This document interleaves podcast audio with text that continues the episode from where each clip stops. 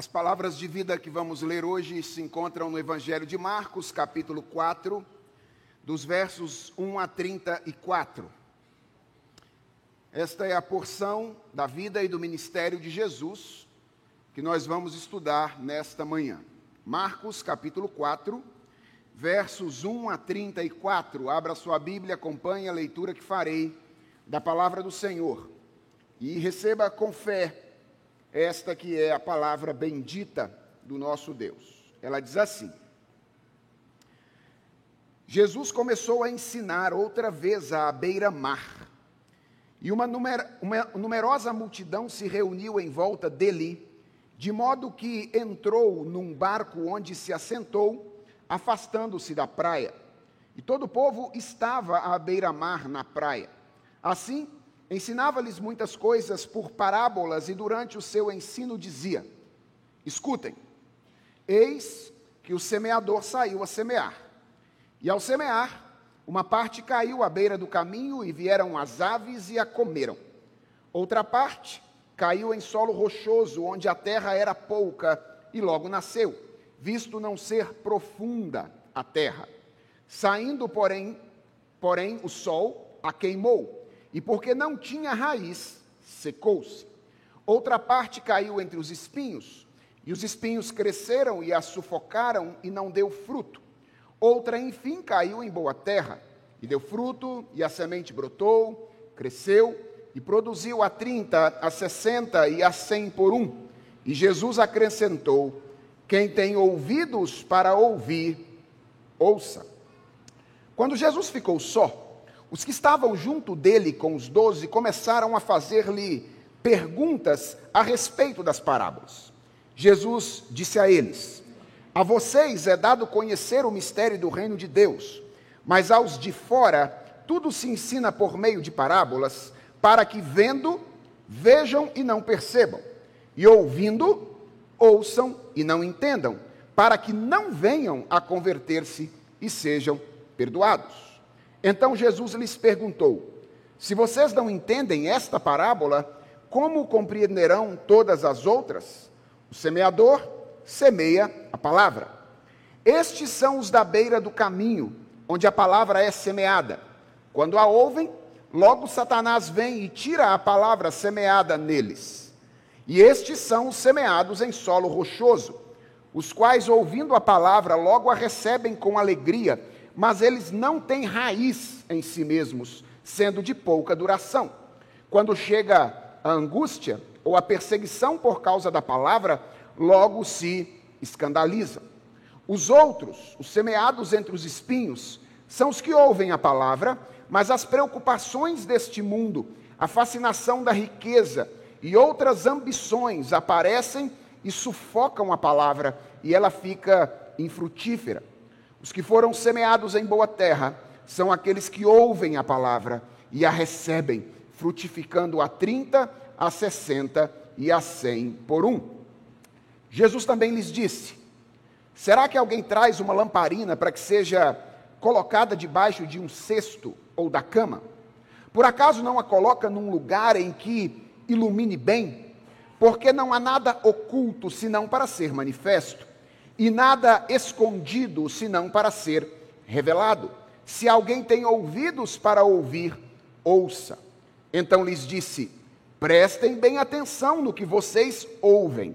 Com a medida com que tiverem medido, vocês serão medidos, e mais ainda lhes será acrescentado, pois ao que tem, mais será dado, e ao que não tem, até o que tem lhe será tirado. Jesus disse ainda: o reino de Deus é como um homem que lança a semente na terra. Ele dorme e acorda, de noite e de dia, e a semente germina e cresce sem que ele saiba como. A terra por si mesma frutifica. Primeiro aparece a planta, e depois a espiga, e por fim o grão cheio na espiga. E quando o fruto já está maduro, logo manda cortar com a foice, porque chegou a colheita. Disse mais: com que poderemos comparar o reino de Deus? Ou com que parábola o apresentaremos? Ele é como um grão de mostarda que, quando semeado, é a menor de todas as sementes sobre a terra. Mas, uma vez semeada, cresce e se torna maior do que todas as hortaliças. Cria ramos tão grandes que as aves do céu podem se aninhar à sua sombra. E com muitas parábolas semelhantes, Jesus lhes expunha a palavra, conforme podiam compreendê-la. E sem parábolas, não lhes falava, tudo, porém, explicava em particular aos seus próprios discípulos. Vamos orar? Senhor, é diante desta semente que nós estamos nesta manhã. E a nossa oração é que ela caia em nosso íntimo como semente em boa terra. Faze isso para a tua glória e para a nossa felicidade, em nome de Jesus. Amém. Irmãos, Jesus era um mestre paciente e incansável. Vocês se lembram que no capítulo 3, o capítulo anterior, Jesus tinha orientado aos seus discípulos que deixassem um barquinho à disposição dele, caso ele precisasse fugir da multidão. Então o capítulo 4 começa, e o barquinho antes preparado para a fuga de Jesus se transforma em um púlpito, no qual Jesus vai ensinar mais uma vez a palavra à grande multidão. Jesus era um mestre paciente e Jesus era um mestre incansável. Uma das coisas que Marcos diz na introdução deste capítulo é que Jesus ensinava através de parábolas. Parábolas são ilustrações retiradas do cotidiano que têm um pano de fundo moral ou espiritual. E existem pelo menos quatro parábolas neste capítulo a parábola do semeador, a parábola da candeia, a parábola da semente e a parábola do grão de mostarda. Quero começar nosso tempo de mensagem nesta manhã perguntando por que Jesus passou a ensinar através de parábolas. Por que Jesus usou este método para ensinar as pessoas naquela ocasião? Bem, geralmente nós ouvimos dizer que as, as parábolas são um exercício de contextualização da parte de Jesus. Ou seja, Jesus usava parábolas, é assim que nós pensamos na maioria das vezes, com a facilidade de facilitar o entendimento do ensino que ele tinha a oferecer. No entanto, curiosamente, não é isso que Jesus diz nesta passagem.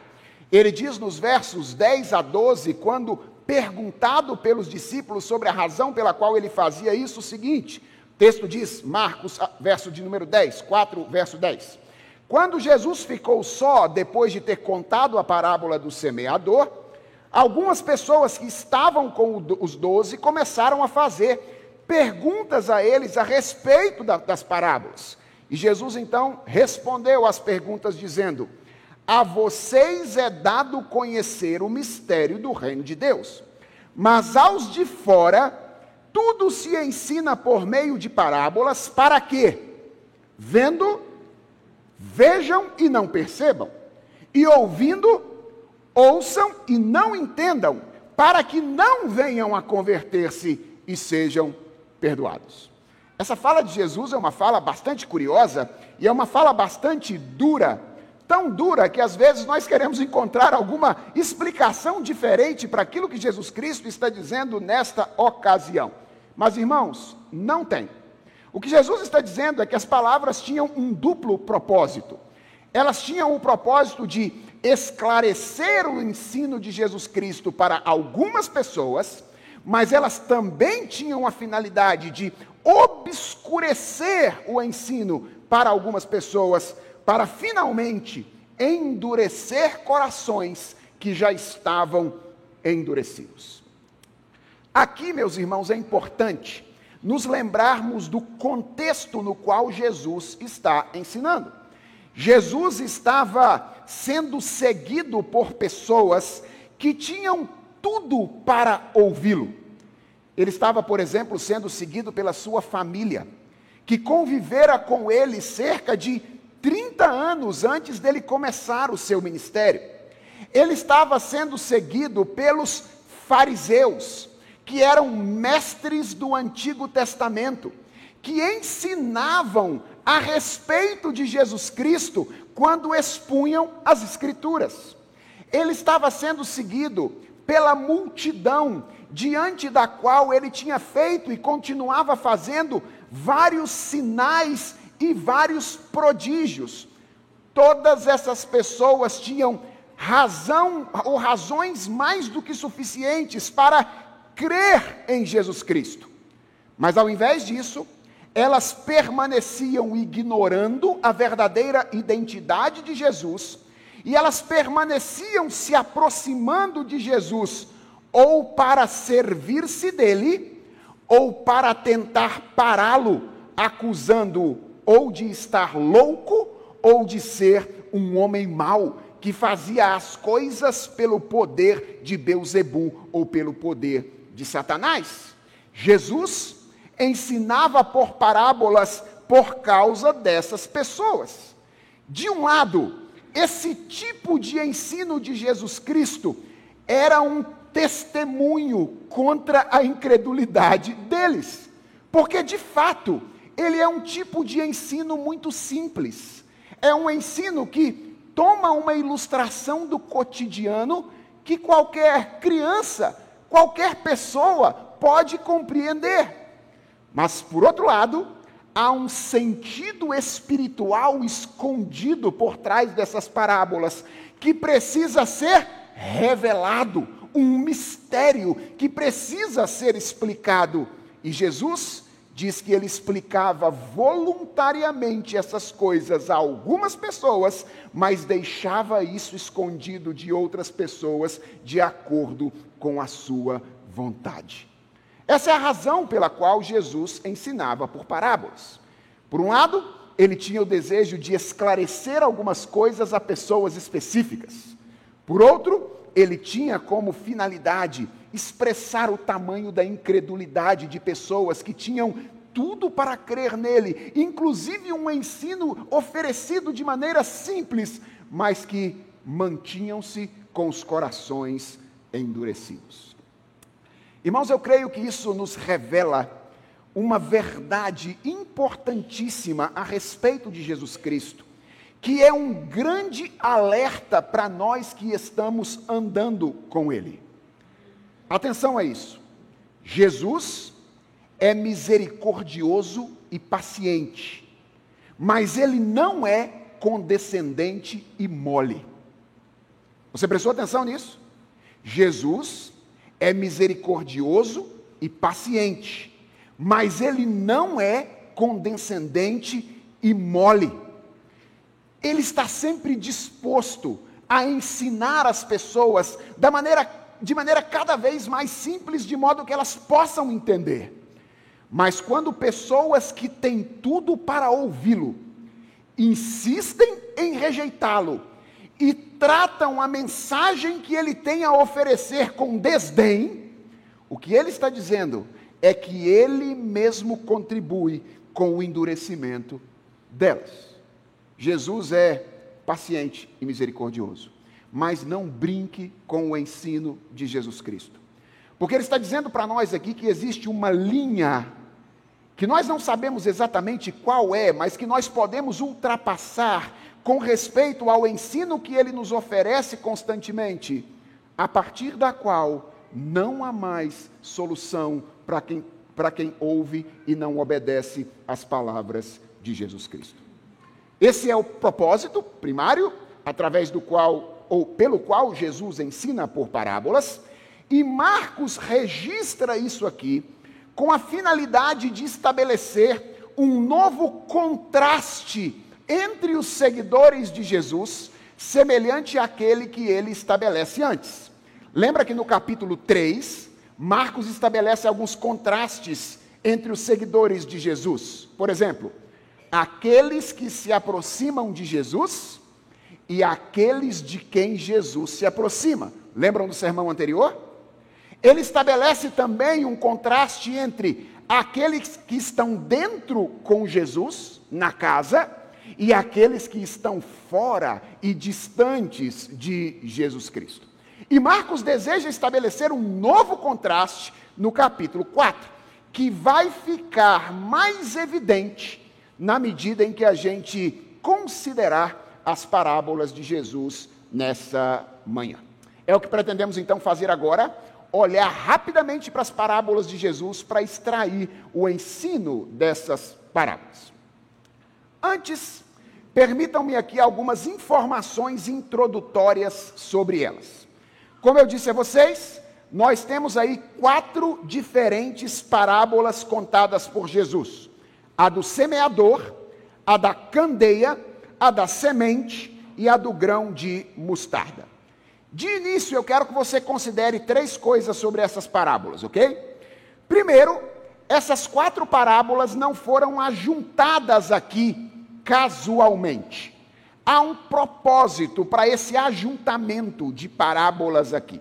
Se você der uma olhada no texto, você vai perceber que o texto sugere a existência de uma clara relação entre elas. A primeira parábola é, é a parábola do semeador. Ela vai do verso 1 até o verso de número 20.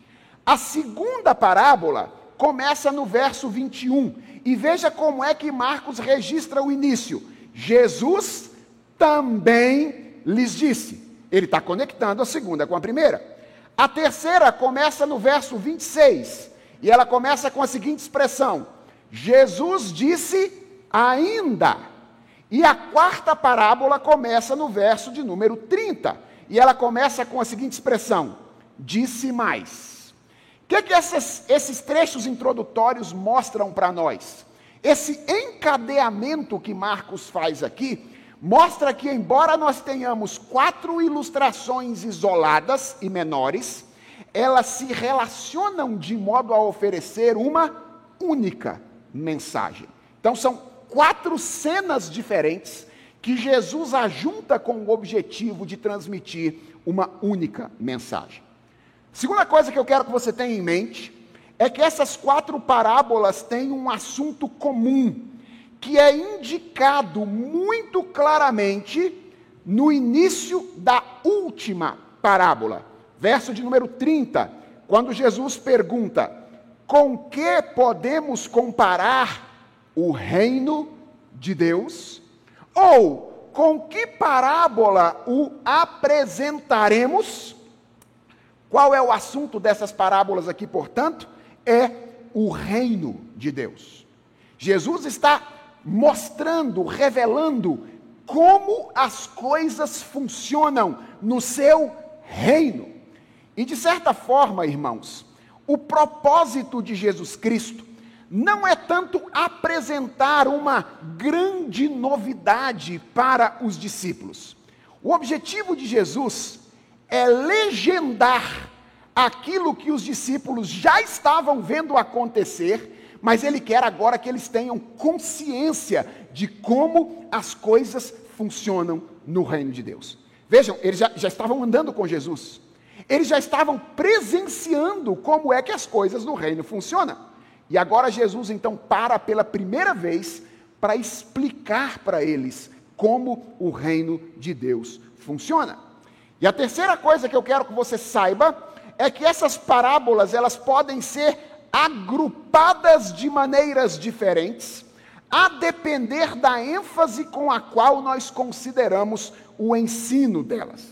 E nós nesta manhã vamos trabalhar com elas individualmente mas eu quero aproximar as duas primeiras e as duas últimas, por entender que elas são mais diretamente complementares. Então, cada uma delas tem um significado e um sentido, mas elas podem ser ajuntadas no todo do argumento que Marcos constrói aqui através das parábolas de Jesus, com duas grandes divisões: as duas primeiras formando uma e as duas últimas formando a outra. Ditas essas coisas introdutórias, vamos então às parábolas de Jesus Cristo. A primeira parábola fala de um semeador ou de um agricultor que saiu para plantar. Bem, quando você vê essa imagem aqui, não pense em um agricultor do nosso tempo, ok? Senão, o que virá na sua cabeça é um homem assentado em um trator, uma grande máquina, não é? é cultivando um campo em algum lugar aí do interior, quando você pega a estrada e vai viajar. Ah, o que nós temos aqui é um homem caminhando, andando, com uma bolsa tiracolo cheia de semente, lançando a pé as sementes pelo campo. Essa é a imagem que Jesus quer construir aqui. Tornou-se comum entre nós chamar essa parábola de parábola do semeador. Mas posso dizer uma coisa? Eu acho que esse não é o melhor nome para essa parábola. Porque o foco de Jesus Cristo não está no semeador. O foco de Jesus Cristo nessa ilustração está nos diferentes tipos de solo que recebem a mensagem. Então, talvez ela pudesse ser chamada de a parábola dos diferentes solos, alguma coisa assim. Seria melhor do que se referir à parábola do semeador. Porque o foco de Jesus Cristo, a ênfase de Jesus Cristo, está exatamente nesses tipos diferentes de solo. A semente cai primeiramente na estrada, quando o semeador sai para semear. Ela cai também em um solo rochoso. Não pensa num monte de pedra, não, tá? Pensa assim em um solo que tem um pouquinho de areia, suficiente para a planta começar a crescer, mas embaixo é pedra. Então não dá para ter raiz. E aí então ela não se expande e morre com facilidade. Uma terceira semente cai entre espinheiros que crescem e sufocam a planta depois que ela nasce. E, por fim, uma quarta semente cai é, numa terra que produz e gera uma grande planta. Atenção a uma coisa: entre esses tipos de solo, existe uma semelhança. Cortou meu microfone? Será que tivemos algum problema com a bateria?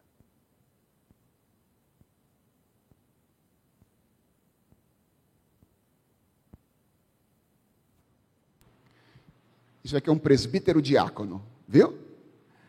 Ok. Uh, retomemos aqui. Entre esses tipos de solo, há uma semelhança e uma diferença maiores, ok? Qual é a semelhança? Todos eles recebem a semente. Essa é a semelhança que Jesus traça aqui na sua imagem. E qual é a diferença?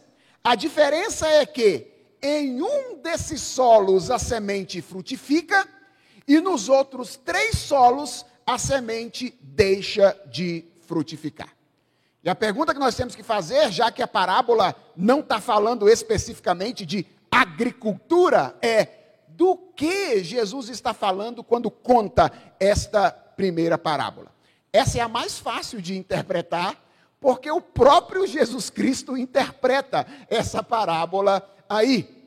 E, e não é difícil fazer isso sob as palavras de Jesus. Essa parábola do semeador é basicamente sobre três coisas: sobre o ministério da palavra, sobre ah, os diferentes tipos de recepção ao ministério da, da palavra, e, finalmente, sobre os diferentes efeitos dessas diferentes formas de recepção. Veja qual é a imagem que Jesus está pintando aqui. Jesus é o semeador. Ele é quem está semeando a palavra. Eu sei que a gente sempre pensa em nós quando a gente lê essa parábola de imediato, mas lembra, olha o contexto. Jesus está ensinando aos discípulos aquilo que está acontecendo. Quem é o semeador? É ele que está lançando a, a, a, a semente. Qual é a semente? É a palavra de Deus, a mensagem do evangelho do reino que ele pregava. E os diferentes tipos de solo ilustram diferentes recepções à mensagem do evangelho, diferentes recepções a Jesus e ao seu ensino. E atenção a essa questão agora. Conquanto Jesus fale de quatro diferentes tipos de recepção. Então, existe o coração insensível, esse é o primeiro tipo de coração que recebe a palavra de Deus. Existe o coração impulsivo, aquele que recebe, recebe, mas rapidamente deixa de ouvir. Existe o coração superficial, que é aquele que ouve, até parece que vai dar fruto, mas não tem profundidade. E existe a recepção submissa. São quatro diferentes tipos de recepção. Embora sejam quatro, elas geram apenas dois efeitos práticos. Quais são os dois efeitos práticos que elas geram? A esterilidade de um lado e a frutificação de outro lado. O que é que Jesus deseja ao contar esta parábola? O que ele está querendo fazer é ilustrar, explicar aquilo que os discípulos estão vendo acontecer. Jesus está pregando a palavra. Uma parte das pessoas, apesar do contato com Jesus, apesar de ouvir Jesus, permanecia como estava, estéril, infrutífero, sem vida. E outra parte, a partir do contato com Jesus, com a mesma palavra que Jesus estava pregando, era transformada, experimentava vida e experimentava fertilidade. Esse é o ensino da parábola do semeador. A segunda parábola, a da candeia, é das quatro a mais difícil de se encaixar no argumento de Marcos, organizando as parábolas de Jesus Cristo aqui. Aliás, se você prestou atenção na leitura, você percebeu que ela é a única das parábolas que é estranha ao universo da agricultura, não é? Todas as outras três parábolas têm esse tema comum de agricultura, planta, semente. A parábola da candeia é a única que não tem esse tema e parece a princípio um corpo estranho nesse argumento de Jesus Cristo. Tudo indica que essa parábola seja uma imagem diferente, que trata do mesmo assunto e cumpre um propósito mais específico, que é o propósito de orientar os discípulos sobre o que era esperado deles como aqueles em quem a palavra de Deus havia frutificado. Lembra que os doze são exatamente as pessoas que, na parábola do semeador, nós poderíamos comparar como aquelas cujo coração era a boa terra que recebeu a semente. A parábola da candeia está aqui como se Jesus estivesse dizendo para eles: Deixa eu dizer para vocês agora o que eu espero de vocês, uma vez que a palavra caiu no coração de vocês como semente em boa terra. E qual é a imagem que Jesus pinta aqui? A imagem que Jesus usa é de uma lâmpada. E eu não quero que você pense nessa lâmpada que você está vendo aqui, porque naquela época não tinha esse negócio de apertar um interruptor e a luz acender nós somos muito privilegiados nesse particular. Naquela época, uma lâmpada era um pequeno potinho de cerâmica que tinha uma argola de metal do lado para a pessoa carregar, e na outra ponta, que em geral tinha um biquinho, era colocado um pavio para acender, e então o azeite de dentro alimentava o fogo que iluminava o local onde as pessoas estavam. É desse tipo de lâmpada que Jesus está falando aqui. E a parábola é composta de duas perguntas retóricas apenas. Jesus pergunta: será que alguém traz uma lamparina para que seja colocada debaixo de um cesto ou da cama? Por acaso não a coloca num lugar em que ilumine bem? Por que, que eu estou dizendo que as parábolas são retóricas? Porque as respostas são óbvias, não é? Ninguém acende lâmpada para colocar debaixo de alguma coisa. Todo mundo que acende uma lâmpada, acende para colocar em um lugar em que a lâmpada possa iluminar o lugar onde ela está. O que Jesus está fazendo aqui, irmãos, é basicamente relacionar a ideia de frutificação com a ideia de iluminação.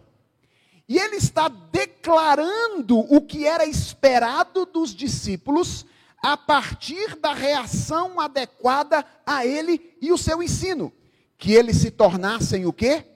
Luz no mundo. Que eles não escondessem o mistério que lhes foi revelado, mas que eles compartilhassem com os outros e revelassem a eles esse mistério. O que, que a parábola da candeia ensina, irmãos? Ela ensina que Jesus tinha uma expectativa em relação aos seus discípulos que não é diferente da expectativa que ele tem em relação a nós. Qual é a expectativa de Jesus em relação a eles? É que, tendo recebido o Evangelho como semente em boa terra, eles frutificassem eles espalhassem a mensagem do Evangelho, iluminando um mundo que está em trevas. Agora, para que isso acontecesse, duas coisas precisavam acontecer. A primeira expressa ainda nessas duas primeiras parábolas iniciais é o acolhimento atento e perseverante do ensino de Jesus Cristo.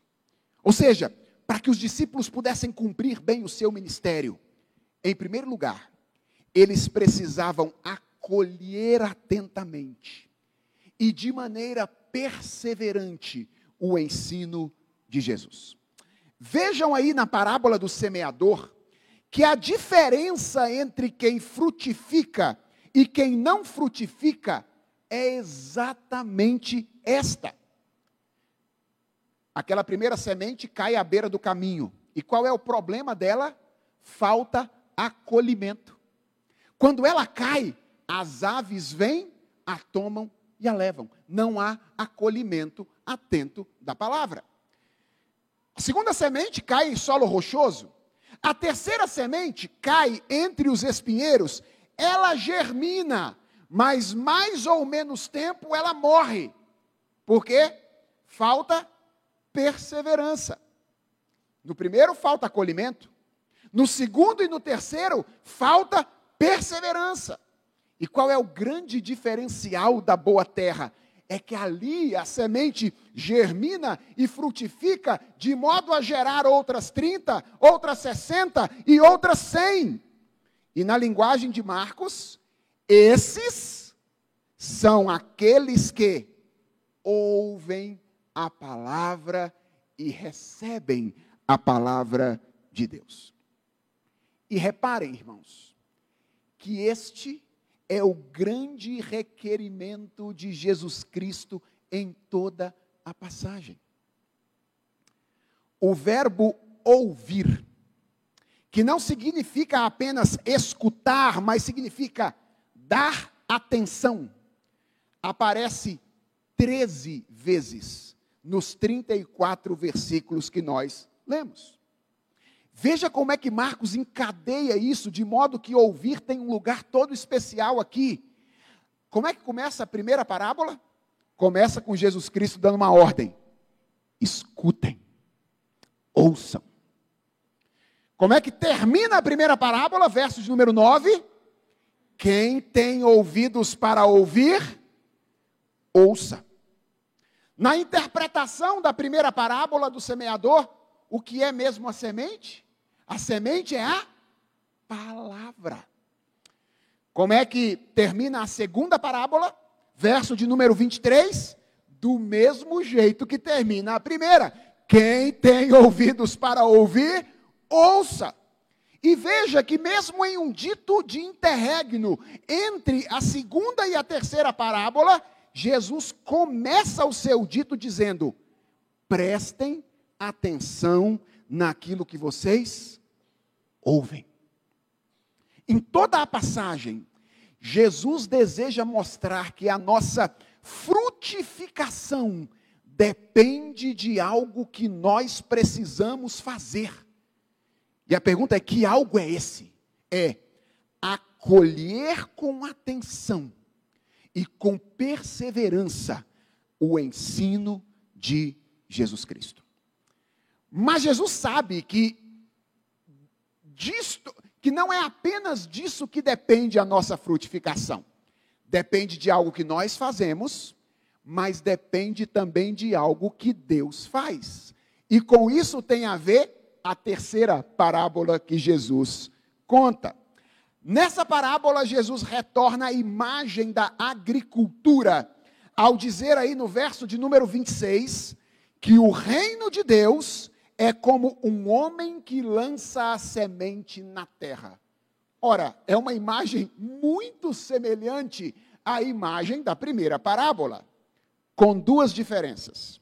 A primeira diferença é que a primeira parábola faz certo esforço para definir o seu personagem.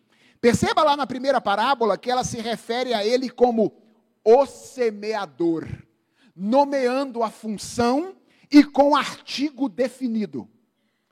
A segunda parábola, ou a terceira parábola, se refere ao seu personagem apenas como um homem. Diferente, não é? O semeador na primeira, um homem na terceira parábola. Isso é um indicativo de que os personagens aqui não são exatamente os mesmos.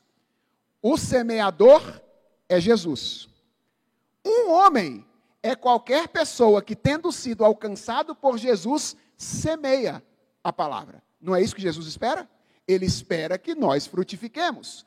Então, enquanto a primeira parábola tem como foco o ministério de Jesus Cristo, a terceira parábola já tem em foco o nosso ministério de semeadura. Ou seja, Jesus já está falando de quando nós lançamos a semente da parábola. Então, o foco de, de Jesus é este. E atenção, enquanto na primeira parábola Jesus está preocupado com os diferentes solos, aqui Jesus está preocupado com a atividade do semeador. Veja que coisa interessante. Talvez essa devesse chamar a parábola do semeador, e a primeira talvez devesse chamar a parábola dos solos ou a parábola da semente. Porque aqui o foco de Jesus é, de fato, aquilo que o semeador faz. Ou melhor, aquilo que ele não faz. O, o foco de Jesus Cristo é a completa falta de controle do semeador sobre a frutificação da semente. Veja o que dizem os versos 27 a 29. O texto diz que, depois que o semeador lança a semente, ele dorme e acorda de noite e de dia, e a semente germina e cresce, atenção a essa expressão, sem que ele saiba como. E ele continua: a terra por si mesma frutifica. Primeiro aparece a planta, depois a espiga e por fim o grão cheio na espiga. E quando o fruto já está maduro, logo ele manda cortar com a foice, porque chegou a colheita. O que Jesus quer ensinar para nós aqui, irmãos? Ele deseja nos ensinar que, embora a nossa frutificação envolva a nossa atividade responsável, que é ouvir com atenção a palavra de Deus, ouvir com perseverança a palavra de Deus, onde quer que ela tenha sido ministrada, ela depende, em última instância, da poderosa atuação de Deus sobre a nossa vida e sobre a vida das pessoas. Volte à primeira parábola e pergunte: por que a semente encontra boa terra? Boa terra existe naturalmente? Irmãos, nenhum de nós é originalmente coração preparado para receber a palavra do Senhor. Originalmente, todos nós no nosso coração somos estrada, ah, solo rochoso ou espinheiro. Por que a palavra de Deus cai no nosso coração em boa terra? Porque não somos apenas nós que estamos trabalhando na nossa frutificação espiritual. Deus também está trabalhando em nós, preparando o nosso coração para que a boa palavra caia no nosso coração como semente em boa terra. Por que, que existe boa terra? A resposta é: porque o Espírito Santo ara o coração das pessoas. Ele trabalha no nosso coração, mesmo quando nós não estamos percebendo que Ele está fazendo isso.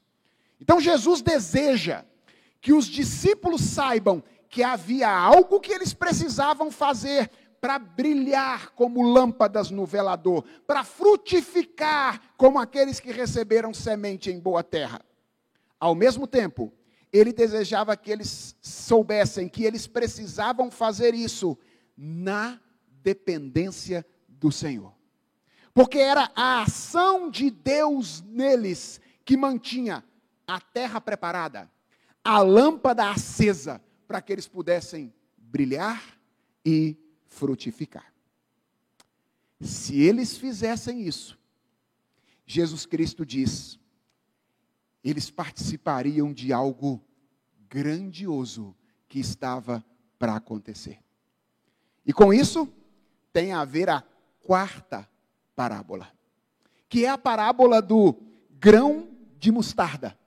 Aqui Jesus compara o reino de Deus ao plantio de uma árvore específica, destacando basicamente três coisas a respeito dela. Primeiro, o tamanho insignificante da semente. Dá um Google depois e você vai descobrir que a semente de mostarda tem mais ou menos 2 milímetros. Ela é a menor de todas as sementes, diz Jesus Cristo. A segunda coisa que Jesus destaca aqui é o rápido crescimento dessa semente.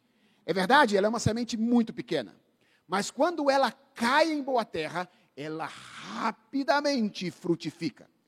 E a terceira coisa que Jesus destaca é o tamanho impressionante da árvore em sua maturidade. Embora a, a, a semente de mostarda tenha 2 milímetros, quando ela é árvore madura, ela chega a quase 3 metros de altura. Veja, veja o, o cenário que Jesus está montando aqui. Ele está comparando o reino de Deus a uma semente insignificante que é lança, lançada na terra, cresce rápido e alcança uma estatura gigantesca quando ela vem a germinar.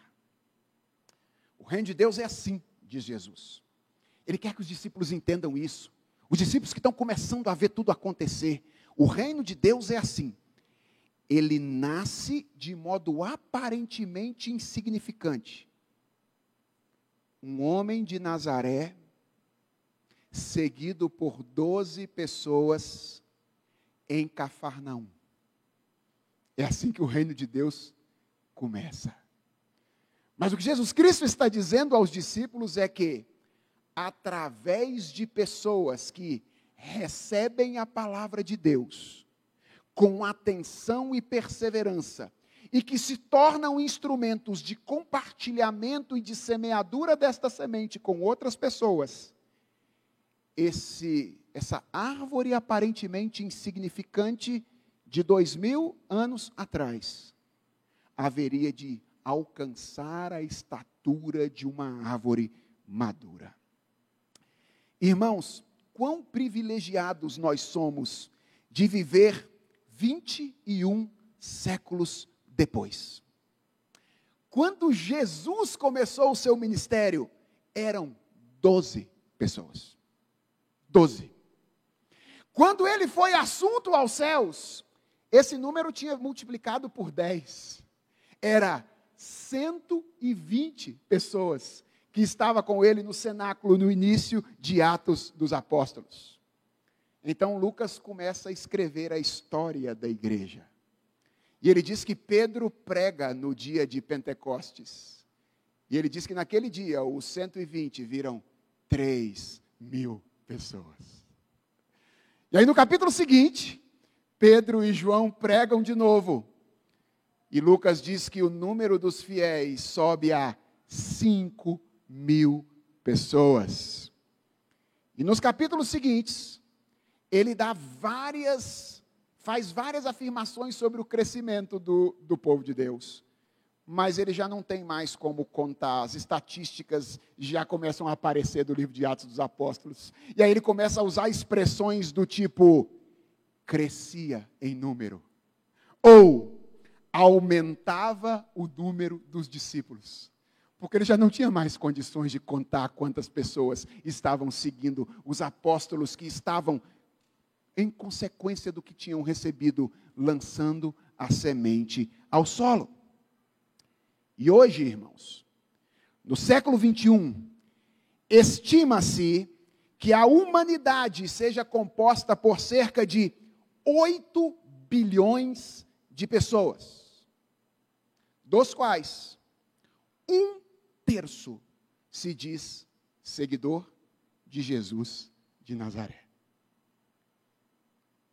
Um terço das pessoas que vivem no mundo hoje se dizem no caminho com aquele homem que há 21 séculos atrás começou de maneira insignificante o estabelecimento do seu projeto na cidade de Cafarnaum. Jesus semeou a palavra. A palavra.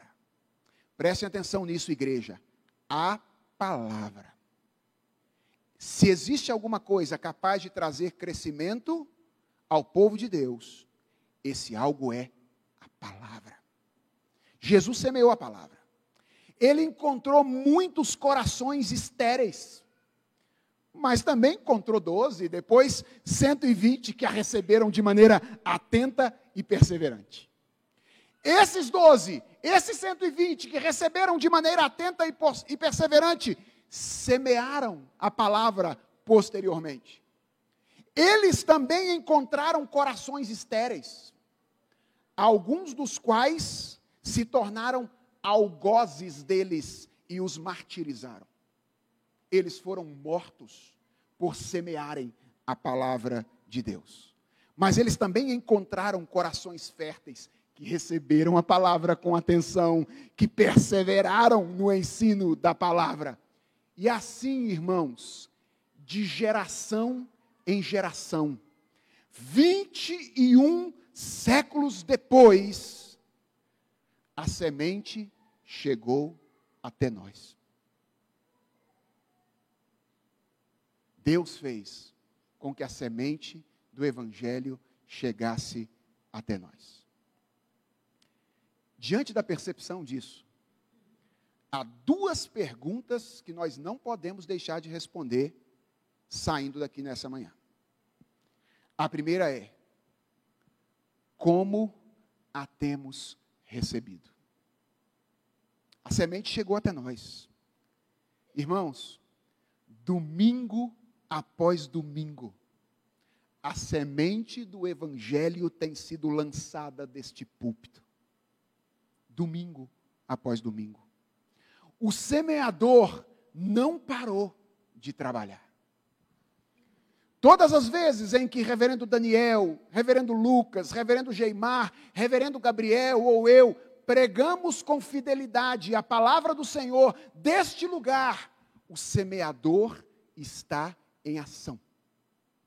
Ele está lançando as sementes do Evangelho do Reino de Deus.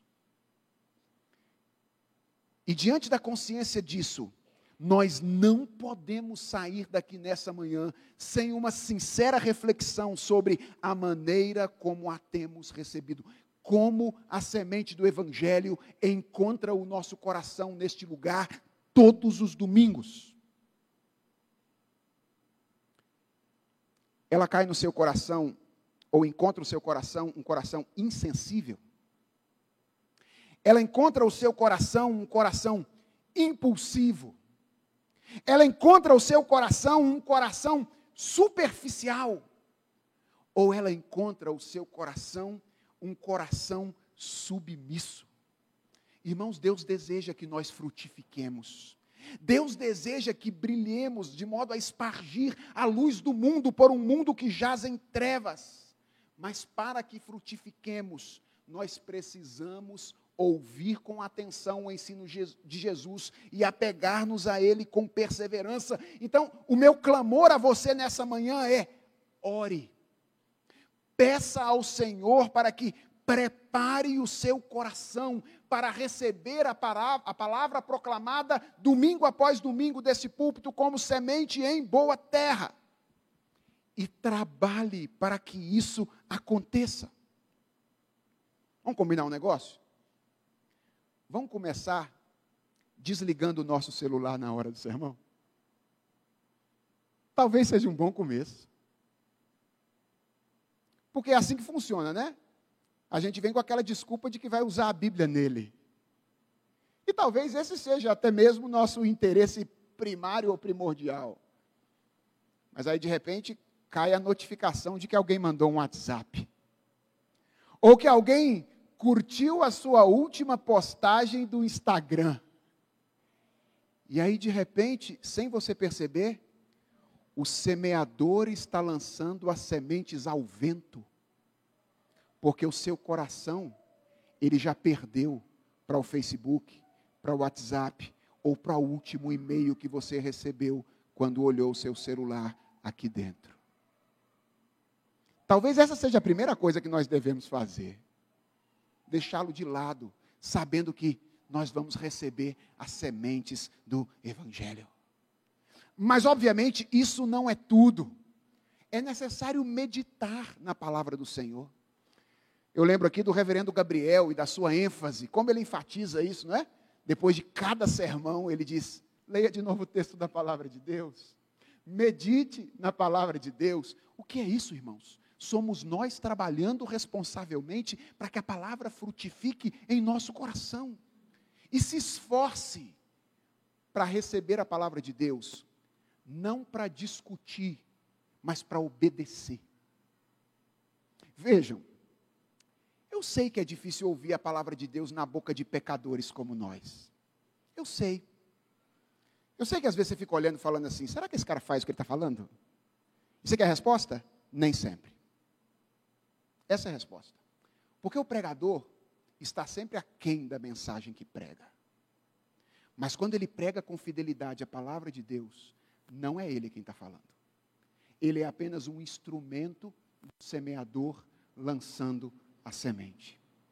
E se você quiser frutificar, eu lamento que a boca que Deus queira usar aqui seja minha. Tinha muitas outras bocas melhores que ele, que ele, que ele poderia usar. Mas o seu desafio é ouvir as palavras que saem dessa boca em fidelidade à Escritura, para obedecer, não para discutir. Esse é o caminho da frutificação. Não porque as palavras procedem de mim, ou do reverendo Daniel, ou de qualquer um dos pastores, mas porque elas procedem do Senhor. Mas há uma segunda pergunta que nós precisamos responder ao sair daqui. E a segunda pergunta é: a semente chegou até nós o que nós temos feito com ela. Ela não está apenas no nosso coração, ela também está nas nossas mãos.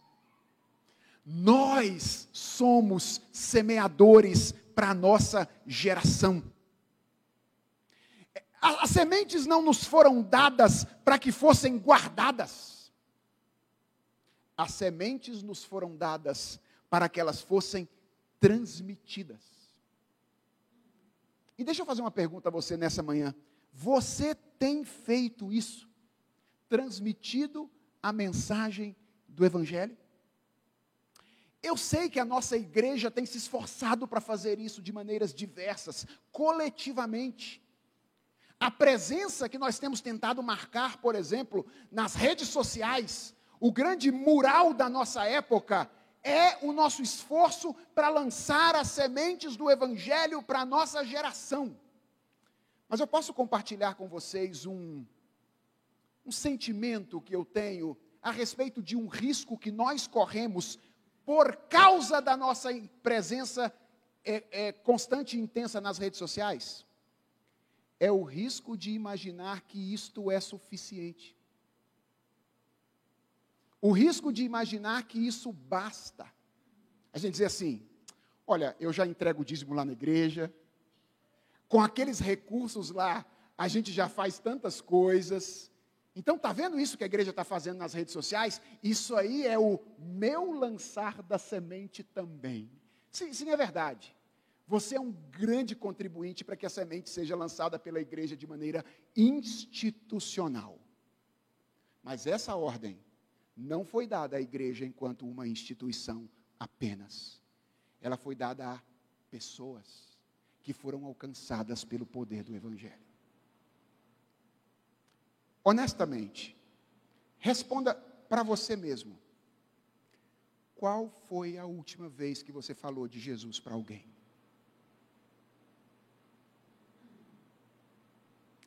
Qual foi a última vez que intencionalmente você disse: Eu quero comunicar o Evangelho a Fulano, Beltrano ou Ciclano?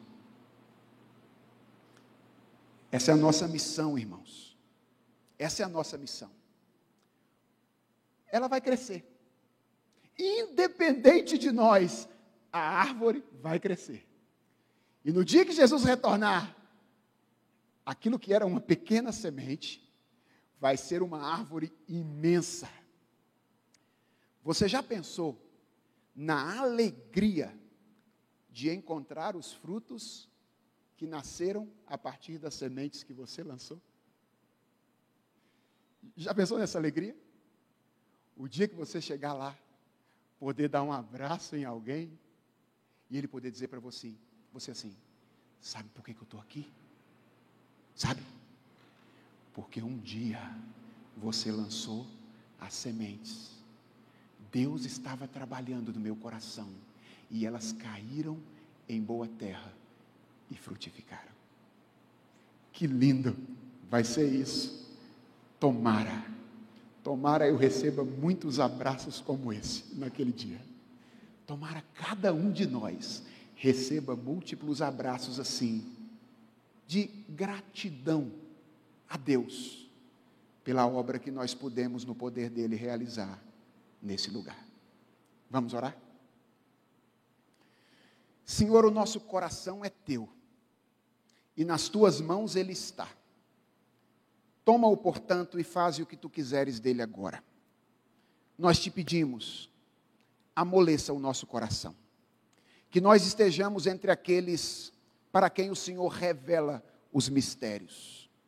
Fala, Senhor, a nós de maneira intensa nessa manhã, e que o resultado disso seja o nosso comprometimento como semeadores do Evangelho. Obrigado porque tu nos alcançaste e usa-nos para que outras pessoas sejam alcançadas também. É a nossa oração, em nome de Jesus. Amém.